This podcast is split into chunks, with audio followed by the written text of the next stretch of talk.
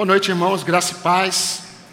Que alegria poder ouvir a igreja cantando sem o obstáculo da máscara. Como fica mais bonito, não é? Que bênção, que bênção.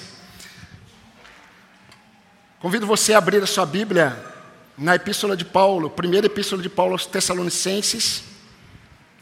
Estamos observando esta epístola. Muitos acreditam que esse foi o primeiro texto escrito por Paulo, outros acreditam que foi a epístola aos Gálatas. Nós não sabemos de fato, mas com certeza nós temos diante de nós um dos primeiros textos em que a igreja ela recebeu, não é? 1 Tessalonicenses, hoje nós vamos entrar no capítulo 2. E eu gostaria que vocês me acompanhassem até o versículo 6.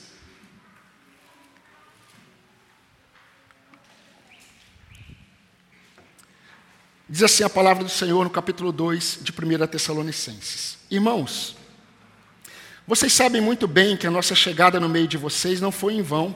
Pelo contrário, apesar de maltratados e insultados em Filipos, como vocês sabem, tivemos ousada confiança em nosso Deus para anunciar a vocês o Evangelho de Deus em meio a muita luta.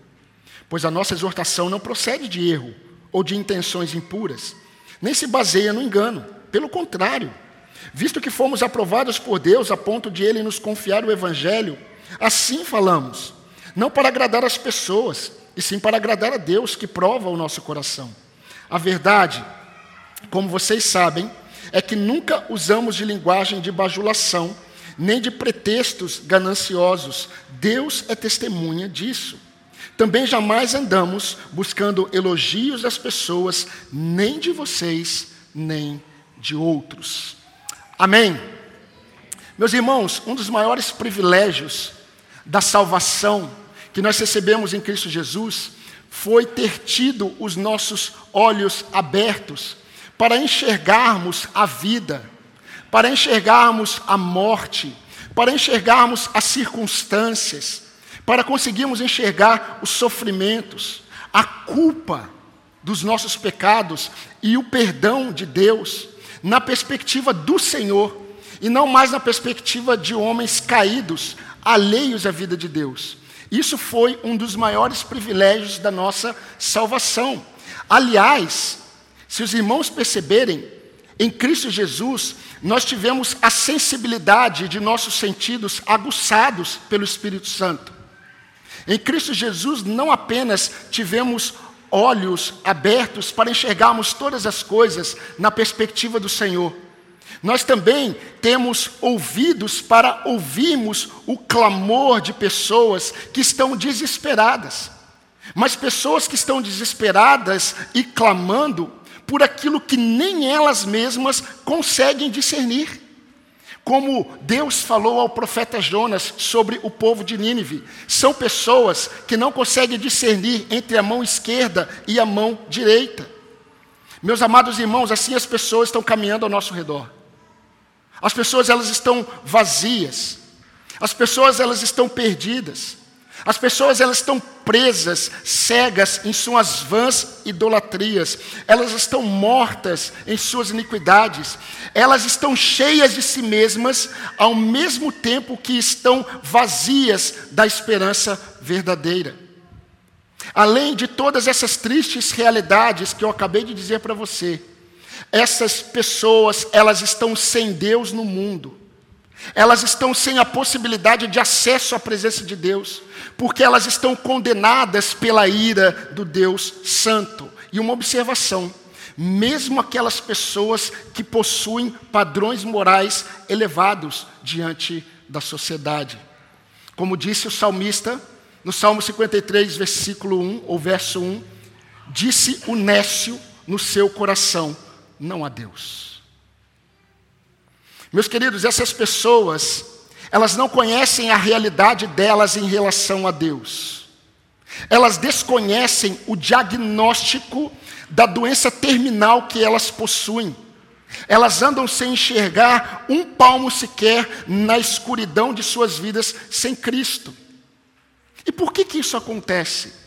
Isso acontece por três, pelo menos três possibilidades. Pelo menos três, temos mais mas pelo menos três. A primeira possibilidade é que pode ser que essas pessoas, elas não ouvem da igreja a mensagem verdadeira. E se a mensagem verdadeira ela não é pronunciada, não há possibilidade de verdadeira vida. A única coisa que pode acontecer é uma mudança de comportamento, mas nunca de mente. Uma segunda possibilidade é que elas desprezam a verdade que ouvem da igreja. A igreja pode estar falando a verdade e elas não estão dando ouvidos. Mas existe uma terceira possibilidade: é que os únicos portadores da verdade, os embaixadores de Cristo, eles estão em silêncio quanto à verdade que possuem. Agora nós devemos nos lembrar que somente a igreja de Cristo, formada pelos salvos por Cristo, possuem a habilitação e autorização da parte de Deus para levar a única mensagem capaz de transformar a vida do pecador. E foi exatamente isso que aconteceu em Tessalônica. E Paulo ele relata isso no capítulo 1, 4 a 5. As mudanças só aconteceram porque a mensagem que eles receberam foi a verdadeira. E porque eles ouviram essa verdade. Porque os embaixadores de Cristo levaram essa verdade. Meus irmãos, tudo que o Evangelho produziu na igreja em Tessalônica foi fruto da mensagem que eles ouviram, mas também dos homens que pregaram. Se nós desejamos, e eu creio que nós desejamos, ver pessoas transformadas e dando frutos para a glória de Deus, nós precisamos considerar o poder do nosso testemunho. Nós precisamos considerar a mensagem que nós estamos testemunhando e pregando. Agora, a mensagem que é pregada, o evangelho que é testemunhado, tem ligação direta com aquele que prega e testemunha.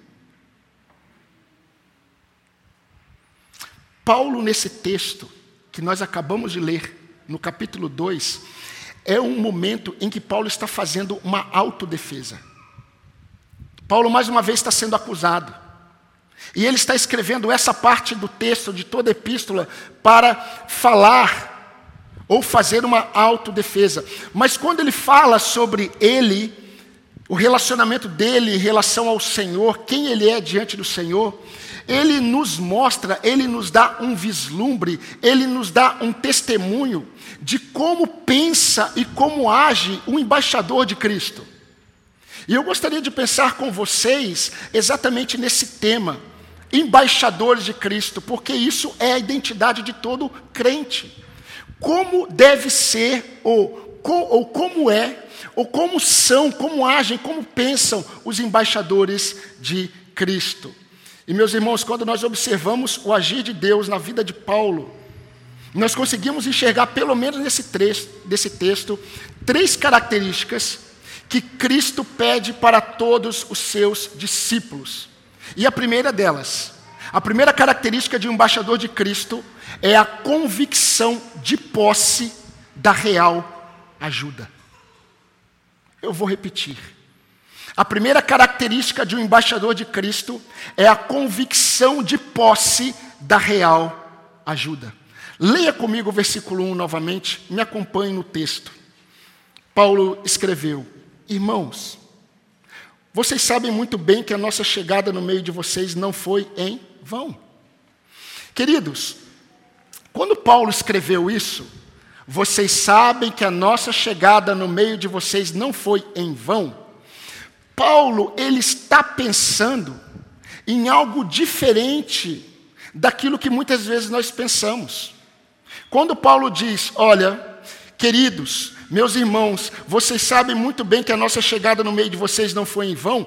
Paulo não está falando da chegada deles, deles quem? Paulo Silas, Timóteo e provavelmente Lucas.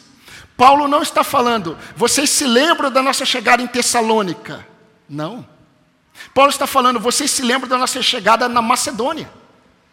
Tanto é que no versículo 2 ele vai citar a cidade de Filipos. Porque a cidade de Filipos foi a primeira cidade que Paulo, Silas, Timóteo e Lucas, eles pregaram quando chegaram na Macedônia. Agora preste atenção, quando Paulo chegou na Macedônia e ele pregou o evangelho ali, em Filipos, Eles foram muito maltratados. Eles foram açoitados e eles foram presos. Temos o episódio de Paulo e Silas cantando na prisão, vocês se lembram? E um terremoto acontecendo e a prisão se abre, o carcereiro se converte, todo aquele cenário. Mas Paulo está dizendo para eles no versículo 2: vocês sabem que quando nós chegamos em Tessalônica, não, na Macedônia, e nós fomos para Filipos, nós sofremos muito ali. Vocês sabem disso.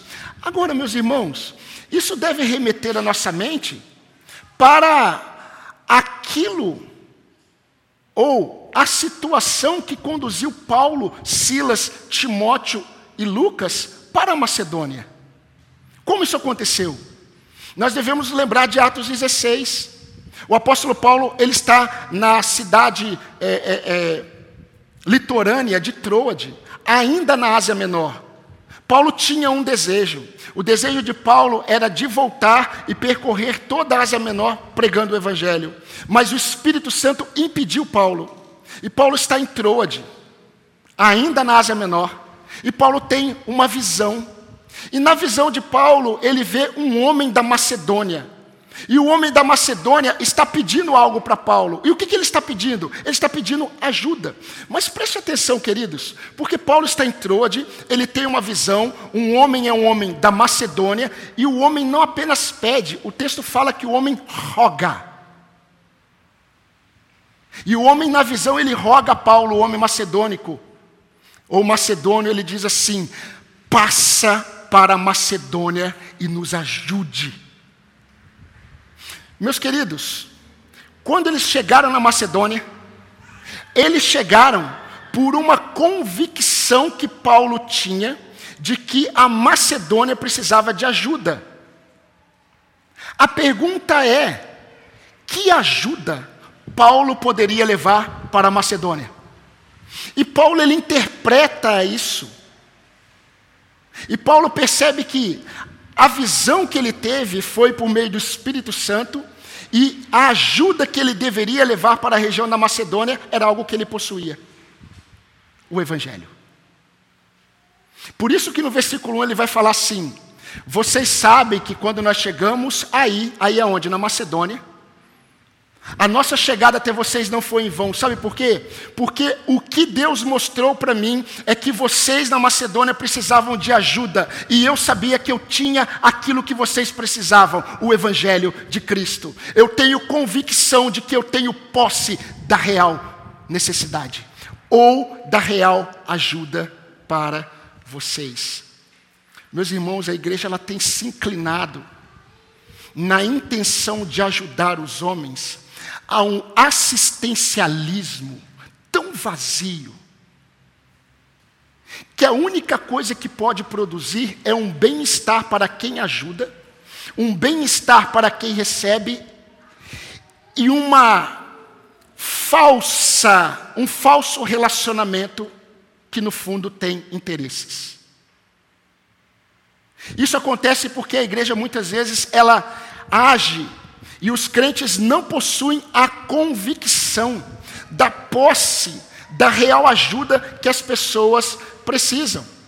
E queridos, mesmo sem saber, mesmo sem saber claramente o que iria acontecer na Macedônia, Paulo ele sabia que ele possuía a única mensagem capaz de salvar vidas em todos os lugares que o Espírito Santo o enviava.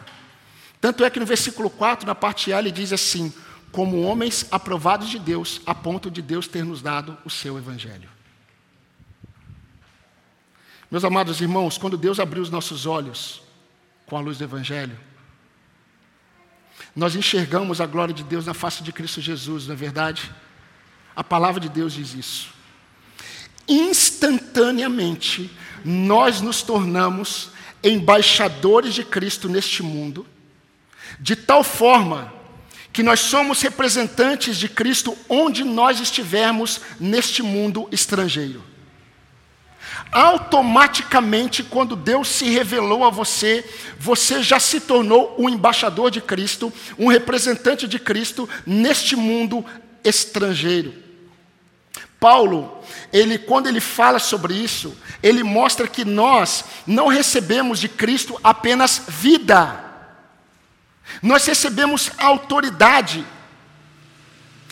para levarmos a única mensagem que pode produzir a real necessidade do homem. E querido, sabe qual é a real necessidade do homem? Reconciliação com Deus. Olha o que Paulo escreveu, você pode ler depois, eu vou ler para você. Em 2 Coríntios 5:20. Ele diz assim: "Portanto, nós somos embaixadores de Cristo, como se Deus estivesse fazendo o seu apelo por meio de nós. Que apelo é esse? Ele diz: Por amor a Cristo, nós suplicamos a vocês, reconciliem-se com Deus. Não é interessante? Porque quando você pensa na figura de embaixador, você pensa em diplomacia. Quando você pensa em diplomacia, você pensa em acordo. Todo diplomata ele é alguém chamado para fazer acordos. Mas os embaixadores de Cristo, eles não têm uma mensagem de diplomacia. Os embaixadores de Cristo não têm uma mensagem de acordo, é um ultimato. Reconciliem-se com Deus. Não é um convite, aceite a Jesus, porque Ele é a paz que você precisa. A mensagem dos embaixadores não é a mensagem de diplomatas. É uma mensagem que diz para todo homem, como se Deus, por nosso intermédio, fizesse um apelo a todos os pecadores. Qual é o apelo? Reconciliem-se com Deus. Porém, quando nós olhamos para essa convicção de Paulo, queridos, nós aqui, nós precisamos responder algumas perguntas importantes sobre nós. Será que eu me vejo? Será que eu me vejo como embaixador de Cristo neste mundo estrangeiro? Será que eu me vejo como um portador da real ajuda que as pessoas podem receber? Será que eu tenho vivido com a convicção dessa autoridade que Deus me confiou em Cristo para falar em seu nome aos homens perdidos? Será que eu vivo na certeza de que eu sou luz para este mundo em trevas e de que eu sou sal para este mundo em decomposição? Será que aquilo que nós cantamos no início nós acreditamos? Será que você acredita que você é aquilo que Deus diz que você é? Será que você acredita que você tem aquilo que os homens mais precisam? Meu irmão, minha irmã, se você é um discípulo de Jesus, você é um representante de Cristo onde Deus te colocar. As coisas na sua vida, elas não acontecem por um acaso. Onde você está, você precisa ter convicção, se você é um discípulo de Cristo, de que você tem posse da real necessidade dos homens, e não é assistencialismo. O assistencialismo faz parte. Mas você pode alimentar uma família, você pode pagar a educação dos filhos, você pode dar medicamento. Mas talvez você não tenha dado a única solução que um crente possui, e somente o crente. Enquanto você não tiver convicção de quem você é e do remédio que você carrega, os outros ao seu redor, preste atenção, permanecerão sem ouvir a verdade do Evangelho e sem a cura. A cura não é o que as pessoas pensam que elas precisam. A cura é aquilo que Deus diz que elas precisam. E quem leva o remédio? você. A segunda característica que eu gostaria de destacar, eu vou ser um pouco menos. Eu, eu, eu vou, não vou dar tanta atenção num ponto apenas em dois, porque eu quero expor para vocês as três características nessa noite. A segunda característica que nós percebemos de um embaixador de Cristo é exatamente ousadia em Deus. Preste atenção que no versículo 2, no final, Paulo ele vai falar sobre isso. Ele diz assim, versículo 2: Pelo contrário, apesar de maltratados e insultados em Filipos, como vocês sabem, nós tivemos ousada confiança em nosso Deus para anunciar a vocês o Evangelho de Deus em meio a muita luta. Meus queridos, se essa foi a primeira vez que a igreja viu ou ouviu Paulo usando esse termo, ousadia, pode ter certeza que eles ouviram muitas vezes depois. Porque Paulo ele sempre vai falar sobre isso. Por exemplo, quando ele escreve a sua segunda carta a Timóteo, Timóteo, ele está temeroso. Por que, que Timóteo está temeroso? Meus irmãos, não é por acaso. Em Roma, Nero está perseguindo a igreja. Nero está matando os cristãos. Pedro está preso. Talvez Pedro já tivesse sido morto. Paulo está escrevendo para Timóteo dizendo que ele seria decapitado. Timóteo está em Éfeso, na Ásia Menor. Timóteo sabe que esse sofrimento pode chegar até Éfeso, até Ásia Menor. Ele está temeroso. E sabe o que, que Paulo escreve para ele? Paulo escreve assim, Timóteo: Deus não nos deu um espírito de covardia, mas Deus nos deu um espírito de poder, amor e moderação, domínio próprio. Deus não nos deu o espírito de covardia. Em outras palavras, covardia é o oposto de coragem, e coragem é simplesmente o significado de ousadia. Quando Paulo diz para eles: Olha, quando nós chegamos até vocês, nós chegamos com ousada confiança, ou nós chegamos com coragem no Senhor, com ousadia no Senhor. Quando Paulo escreveu aos Filipenses, Paulo estava preso. E Paulo estava preso.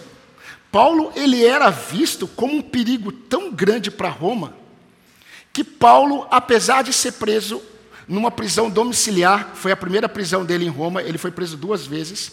Ele foi guardado pela guarda pretoriana, pela elite do imperador.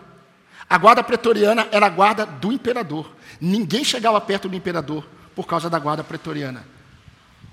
Os pretorianos, eles revezavam para ficar com Paulo na casa dele.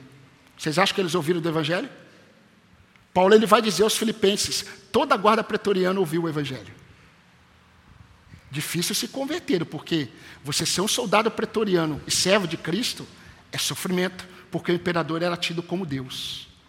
Agora preste atenção, porque quando Paulo fala para eles, escreve para os crentes de Filipos: Olha, eu estou preso, sabe o que ele diz? Ele diz assim: os irmãos, quando eles olharam para a minha prisão, eles tiveram no Senhor ousadia para falar ainda mais.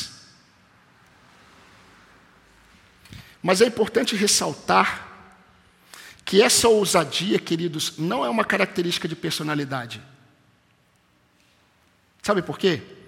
Porque se Paulo estivesse falando que a ousadia necessária para o embaixador de Cristo se limita à personalidade de indivíduos, pessoas tímidas jamais poderiam ser um embaixador de Cristo. Porque pessoas tímidas não são ousadas. Pessoas tímidas não são corajosas. Mas o que Paulo está falando aqui é de uma ousadia em Deus.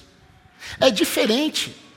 E como eu disse, nós poderíamos traduzir ousadia aqui por coragem. Coragem em quem? Em Deus. Nós temos confiança em Deus. Por isso que ele diz: nós tivemos ousada confiança em nosso Deus. A NVT traduziu da seguinte forma: com confiança em nosso Deus, nós anunciamos a vocês as boas novas. Agora, o que é interessante é que sempre quando o apóstolo ele chama os crentes a serem ousados, sempre o contexto em que esses crentes estão vivendo é um contexto de falta de coragem, desencorajamento pelas circunstâncias, silenciamento pelas circunstâncias. Quando o crente ele era perseguido, automaticamente ele era induzido pelo seu próprio coração a se calar. No meio do sofrimento, os crentes, eles ficavam desencorajados, desanimados. Quando Paulo fala para Timóteo, Timóteo, Deus não nos deu um espírito de covardia, mas de poder. Paulo está dizendo para ele, Timóteo, meu filho, tenha coragem em Deus. Tenha ousadia em Deus, confie em Deus, não tenha ousadia, ousadia fundamentado em sua personalidade em suas forças, em seu ânimo próprio. Tenha ousadia em Deus. Tenha coragem. Só é possível isso se eu tenho convicção de quem eu sou. Atos 4, 29. A igreja está em oração. Sabe por quê? Pedro está preso.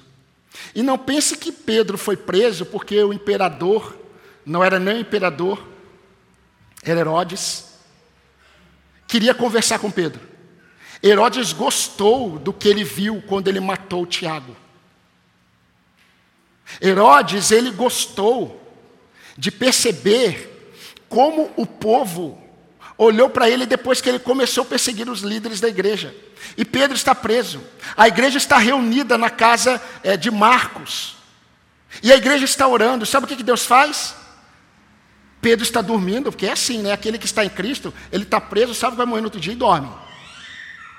Pedro está dormindo, um anjo vai lá, acorda Pedro, abre a prisão, Pedro sai, Pedro aparece lá na casa onde a igreja está orando, Pedro bate na porta, a menina que vai lá abrir, ela, quando Pedro diz sou eu, ela pensa que é um fantasma, assim é o crente, ele ora, mas não acredita quando Deus faz. Quando Pedro entra e Pedro conta o que Deus fez, sabe o que a igreja fez? A igreja orou. E eu quero falar para você rapidamente a oração da igreja.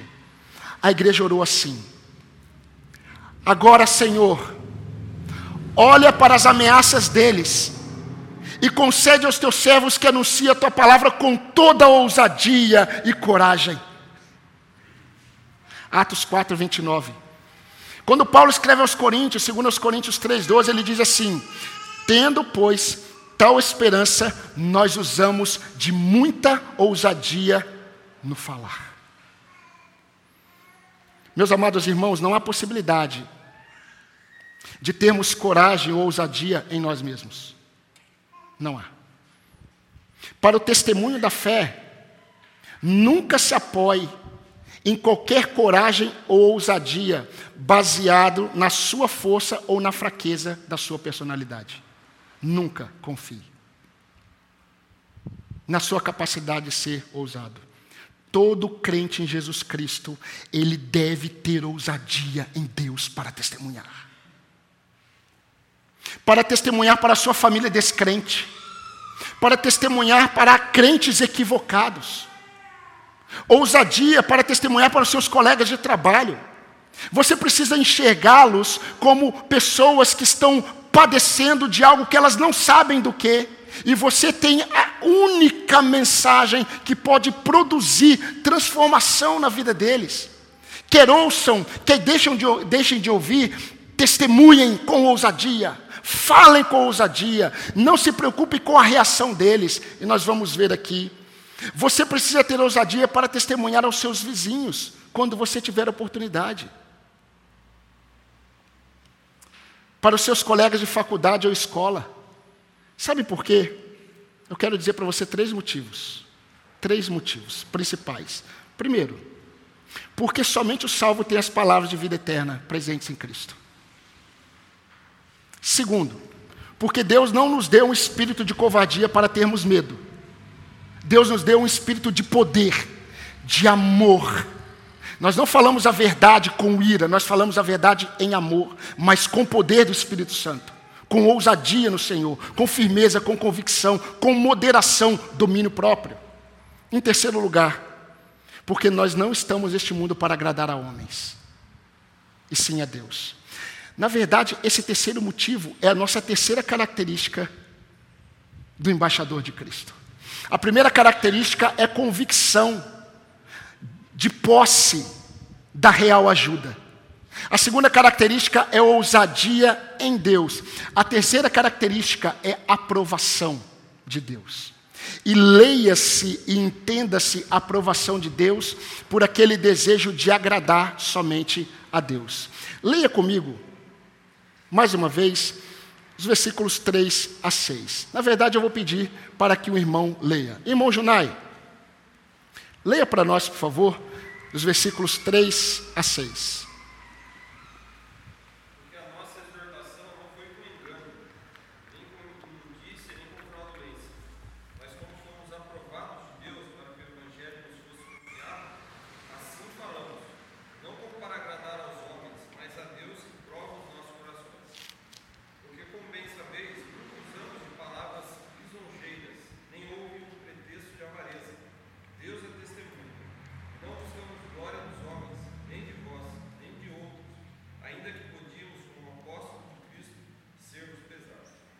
Obrigado, meu irmão. Queridos, como eu disse para vocês, desde o início do ministério de Paulo, Paulo ele precisou escrever alguma coisa em sua defesa.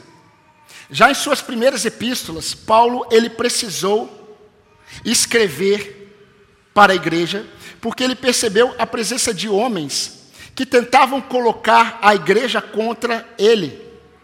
Por exemplo, a epístola aos Gálatas é uma epístola de autodefesa. Quando Paulo escreve aos Tessalonicenses, aqui no capítulo 2, ele está fazendo uma autodefesa. Aos Colossenses, mesma coisa. Aos Coríntios, Paulo também, em algum momento, ele faz uma autodefesa.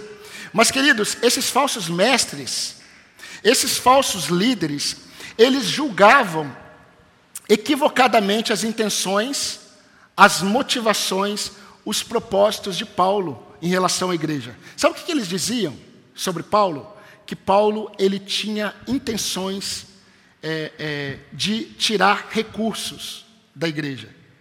E aí no capítulo 2, versículo 9 e 10, você pode ler depois, que Paulo ele vai falar exatamente sobre isso. Mas diante desses falsos argumentos, queridos, Paulo ele escreveu às igrejas deixando claro, muito claro, que ele nunca teve a intenção, ele nunca teve a pretensão, ele nunca teve a motivação de querer algum tipo de aprovação de homens. Quando ele escreve aos Gálatas, capítulo 1, versículo 10, olha o que ele diz. Ele faz uma pergunta à igreja. Ele diz assim: Acaso eu estou tentando conquistar a aprovação de pessoas? Será que eu procuro a aprovação de Deus ou de pessoas? Agora preste atenção que ele diz. Se meu objetivo fosse agradar pessoas, eu jamais seria servo de Cristo. Eu jamais seria servo de Cristo. Meus queridos, por Paulo ter convicção do seu chamado, do que ele possuía, por ele ter ousadia em Deus, ele sabia que ele era aprovado por Deus quando Deus confiou a ele o Evangelho. Mas ele tinha um único objetivo da vida dele: fazer tudo para agradar somente a Deus. Eis aqui um grande problema, um grande obstáculo na vida dos embaixadores de Cristo. Porque muitas vezes a nossa convicção da posse que temos da real ajuda, ela transforma o nosso coração e nós temos até uma ousadia até certa parte, até certo ponto. Mas porque nós temos muitas vezes o desejo de não desagradar as pessoas, nós deixamos de ser os embaixadores de Cristo. Porque o embaixador de Cristo, ele precisa ter convicção de posse da real ajuda, ele precisa ter ousadia em Deus, mas ele precisa ter um único objetivo: a aprovação de Deus mesmo que eu seja desaprovado pelos homens. Tozer, ele escreveu assim sobre ele. Quando eu acabo de pregar um sermão, eu não desejo a reação positiva das pessoas, mas eu busco a reação positiva de Deus. Queridos, todo aquele que tem por objetivo agradar a Deus, ele não fica submisso as reações dos homens. Grave isso. Todo aquele que tem por objetivo agradar a Deus, ele não fica submisso às reações dos homens. Sabe por que, que muitas vezes você não fala com ousadia para os seus familiares? Porque você teme as reações deles. Sabe por que, que muitas vezes você não fala com ousadia da mensagem que só você possui por ser um servo de Cristo no seu trabalho, porque você teme a reação das pessoas. E o triste é que o nosso temor é que sejamos desaprovados pelos homens. Sendo essa a visão desse embaixador de Cristo, Paulo descreve alguns de seus pensamentos e posturas. E eu quero ler na íntegra o que Paulo diz sobre ele. No versículo 3, na parte A, ele diz assim: nossa exortação não procede de intenções impuras. No versículo 4, a parte B, ele diz assim: Nós não falamos para agradar as pessoas, e sim a Deus, porque Ele prova o nosso coração. No versículo 5, na parte A, ele diz assim: Nós não bajulamos as pessoas. Eu completaria. para trazer as pessoas a Cristo. Nós não bajulamos pessoas para que elas venham até Cristo. Sabe por quê, queridos? Porque as pessoas nunca, vê, nunca virão transformadas. Porque o Evangelho de Cristo é tão amoroso que confronta o coração do pecador. Sem confrontação não há Evangelho. Sem Evangelho não há mudança de vida. No versículo 5, na parte B, Paulo diz assim: Nós não pensamos em lucro pessoal quando nós falamos, e Deus é testemunha. Paulo tem uma preocupação: o que Deus pensa? E no versículo 6, olha o que ele diz para a igreja: Eu quero ser um pastor assim até o fim. Ele diz assim: Nós não buscamos elogios de homem algum, nem de vocês, crentes de Tessalônica, nem de homem algum. Quem dera, todos os pastores vivessem não buscando elogios de homens, tanto de crentes como de descrentes. Porque o que mais importa é saber se o que eu faço, o que eu falo, agrada o meu Senhor. Meus irmãos, caminhando para o fim, todo embaixador de Cristo neste mundo precisa, precisa dessas três características precisa ter convicção de quem você é e do que você tem. A real ajuda que os homens precisam, somente os servos de Cristo possuem. Você pode ajudar alguém, você pode levar cesta básica para alguém, você até deve fazer isso. Você pode pagar a conta de alguém, você até pode fazer isso se você quiser. Mas qualquer um sem Cristo pode fazer isso. Somente aquele que está em Cristo possui a real cura. Mas você precisa ter ousadia em Deus, confiar em Deus, e você precisa buscar a aprovação de Deus. E quando nós falamos de aprovação de Deus, isso tem a ver com as intenções do seu coração, com as suas motivações e os propósitos do seu coração. Ou seja, para ser mais prático, se você pretende testemunhar e falar de Cristo, você não deve buscar a aprovação ou a aceitação de homens. Não busque isso. Eu já falei para os irmãos, sabe qual foi, na história da igreja, um, um, uma grande pedra de tropeço na forma da igreja falar de Cristo? Foi quando os crentes foram ensinados a ficar aguardando uma resposta do pecador. Dá um sinal para mim. Dá um sinal para mim que você creu. Aperta minha mão, pisca o olho fala alguma coisa, dá um sinal da sua resposta. Só que nós não fomos chamados para observarmos o resultado. O resultado é com o Espírito Santo. Nós somos chamados para pregar. A alegria do crente deve ser em expor a verdade. O resultado não depende de você. Nós gostaríamos que todos aqueles que ouvem, eles crescem, mas nem todos crerão. Nem todos. Talvez poucos.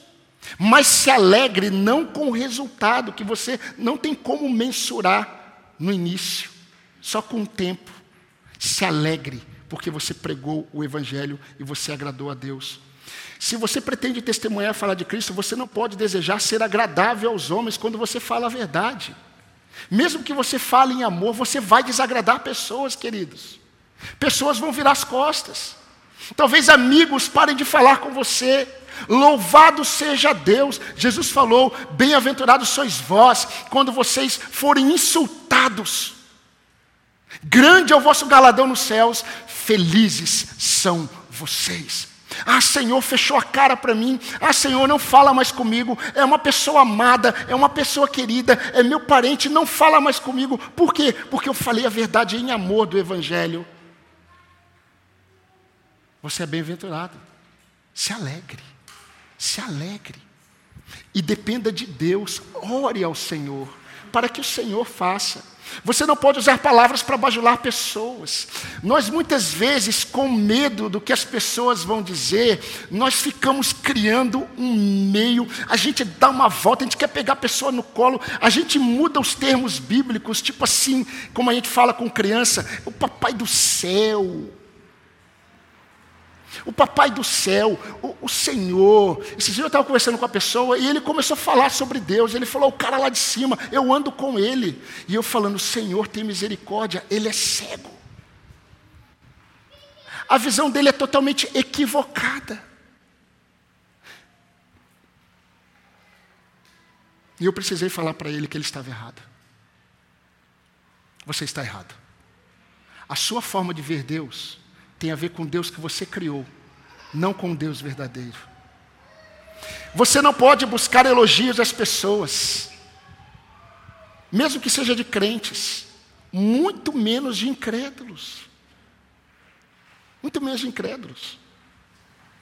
Meus irmãos, eu não sou tão radical a ponto de, quando eu prego e você foi abençoado, você chega até mim e fala, puxa, pastor, que benção. Eu falo assim, não, que benção não, glória só ao Senhor. Eu sei que glórias é só a Deus. Mas, é, é, muitas vezes, dependendo do pregador, da sua inclinação, ele precisa ter algumas posturas. Joe Owen, ele falou que certa vez ele pregou um sermão, e logo depois que ele desceu, uma pessoa chegou e falou assim: Pastor, eu nunca ouvi um sermão como esse. Ele falou: Você chegou atrasado, o diabo já me disse isso. Quando eu desci do púlpito, ninguém falou nada, mas no meu coração eu já falei: Que sermão. Ele conhecia o coração dele. Muitas vezes nós buscamos agradar pessoas porque nós queremos elogio das pessoas. Mas é possível, querido, ser um embaixador de Cristo tendo essa motivação. É impossível. Eu creio piamente que se os crentes começarem a viver de acordo com a identidade que Deus nos deu como embaixadores de Cristo, nós veremos mais do poder de Deus transformando vidas.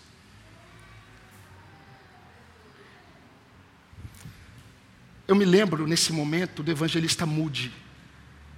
E eu já contei essa ilustração para vocês. Moody disse, um evangelista que era, um amante das almas, ou pelas almas que era, ele disse certa vez: Nós muitas vezes somos como aquela pessoa que mora num prédio, e a gente percebe que tem um apartamento que está em chamas e a porta está aberta. E a gente entra naquele apartamento, o apartamento está cheio de fumaça, está pegando fogo, e a gente percebe que tem uma pessoa caída. E nós vamos até a parede, nós arrumamos o quadro que está torto e a gente sai. E a pessoa morre.